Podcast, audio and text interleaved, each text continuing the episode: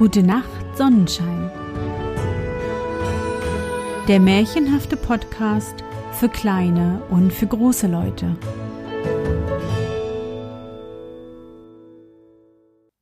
Hallo, mein Sonnenschein. Wie war dein Tag heute? Was hast du heute Schönes erlebt? Mein Name ist Anne und ich begrüße dich zur 69. Folge meines Märchenpodcasts. Lass uns zusammen in die wunderbare Welt der Märchen reisen und gemeinsam entdecken, was die Helden und Prinzessinnen auf ihren Abenteuern erleben. Bist du bereit? Dann kuschle dich fest in deine Bettdecke, nimm dein Lieblingskuscheltier in den Arm und wenn du magst, schließe die Augen und folge mir ins Märchenland.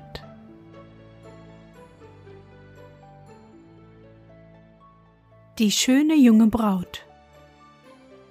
Es ging einmal ein hübsches Landmädchen in den Wald, um Futter für seine Kuh zu holen.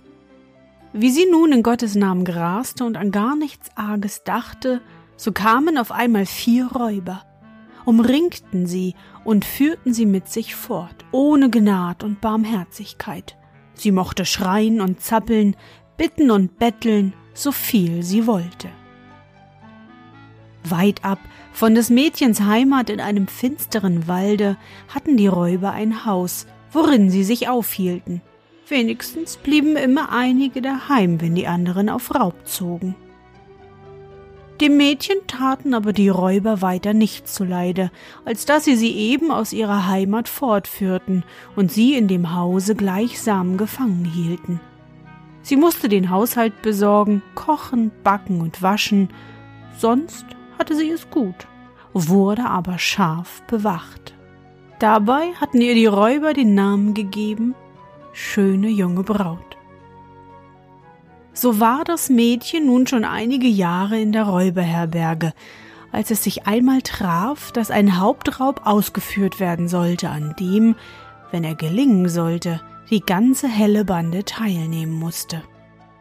Da das Mädchen sich an das Leben in der Räuberhöhle gewöhnt zu haben schien, auch noch keinen Versuch zu entfliehen gemacht hatte und auch schwerlich durch den wilden Wald die Wege finden würde. So dachte der Hauptmann. So blieb sie diesmal allein und unbewacht im Waldhause zurück.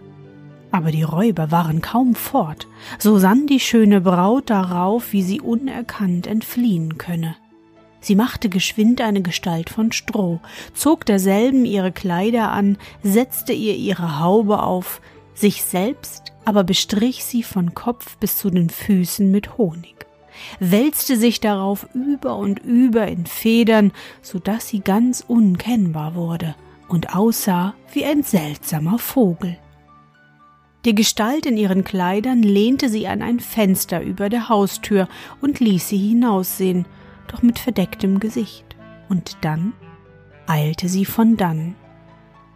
Mochte es aber nun sein, dass dem Hauptmann eine Ahnung von des Mädchens beabsichtigter Flucht kam, oder dass etwas vergessen worden war. Genug? Er sandte einige seiner Räuber nach dem Hause zurück, und gerade musste es sich treffen, dass ihnen auf ihrem Weg das fiedrige Käuzlein aufstieß. Sie dachten aber, es wäre einer ihrer Kumpane, der sich unkenntlich gemacht hatte, und riefen die Gestalt lachend und fragend an. Wohin, wohin, Herr Federsack? Was macht die schöne junge Braut?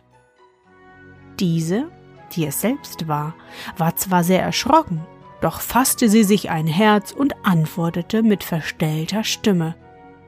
Sie fegt und säubert unser Haus und schaut wohl auch zum Fenster heraus. Damit machte sie, dass sie den Räubern aus dem Gesichte kam, kam auch glücklich aus dem Walde, erreichte ein Dorf, kaufte sich Kleider, badete sich und erlangte glücklich und wohlbehalten, obschon nach langer Wanderung, ihre Heimat wieder. Und da sie nicht gerade das Beste in der Räuberherberge zurückgelassen hatte, sondern für ihren Jahrlohn mitgehen heißen, so hatte sie auch wohl zu leben und heiratete einen wackeren Burschen. Jene Räuber, Wie die nun des Hauses ansichtig wurden, sahen die Gestalt der schönen jungen Braut am Fenster und grüßten schon von weitem, indem sie riefen Grüß Gott, o oh schöne junge Braut, die freundlich uns entgegenschaut. Da aber der Gruß unerwidert blieb, so verwunderten sich die Räuber, und als sie näher kamen, vermeinten sie, die schöne junge Braut sei eingeschlafen. Vergebens riefen sie, sie ermunterte sich nicht. Vergebens geboten sie ihr zu öffnen, all ihr Pochen und Schreien, Rufen und Schelten war erfolglos, und wütend traten sie zuletzt die Türe in Trümmern, stürmten die Treppe hinauf und fassten die Gestalt der schönen jungen Braut hart an. Da fiel ihnen die Strohpuppe in die Arme. Da riefen die Räuber Fahr wohl, du schöne junge Braut, ein Tor ist, wer auf Weiber baut.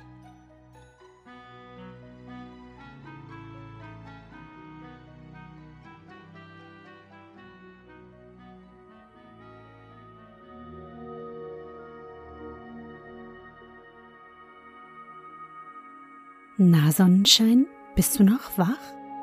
Das war das Märchen Die schöne junge Braut von Ludwig Bechstein. Gibt es denn sowas? Da geht unsere Heldin los, um ihrer Kuh etwas zu fressen zu holen, und dann wird sie eins fix drei von Räubern entführt. Und außerdem muss sie dann auch noch ihren Haushalt führen. Hm, die Räuber waren doch einfach nur zu faul aufzuräumen und zu kochen. Was meinst du? Ich hoffe, dir hat unsere gemeinsame Reise heute gefallen. Für mich war es wieder wunderbar und ich danke dir, dass du mich begleitet hast. Bevor du nun die Augen schließt und in dein Traumland reist, möchte ich mit dir nochmal an dein schönstes Erlebnis heute denken. Was war es?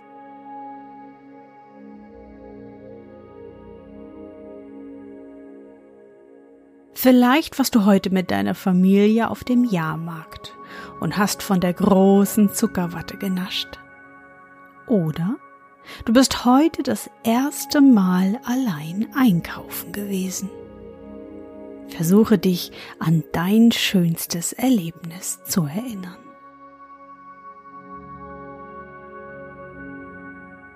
Und? Was war dein schönstes Erlebnis heute? Und wie fühlst du dich dabei?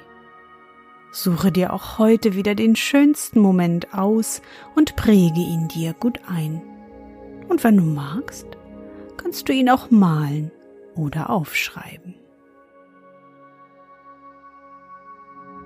Und nun gute Nacht, Sonnenschein.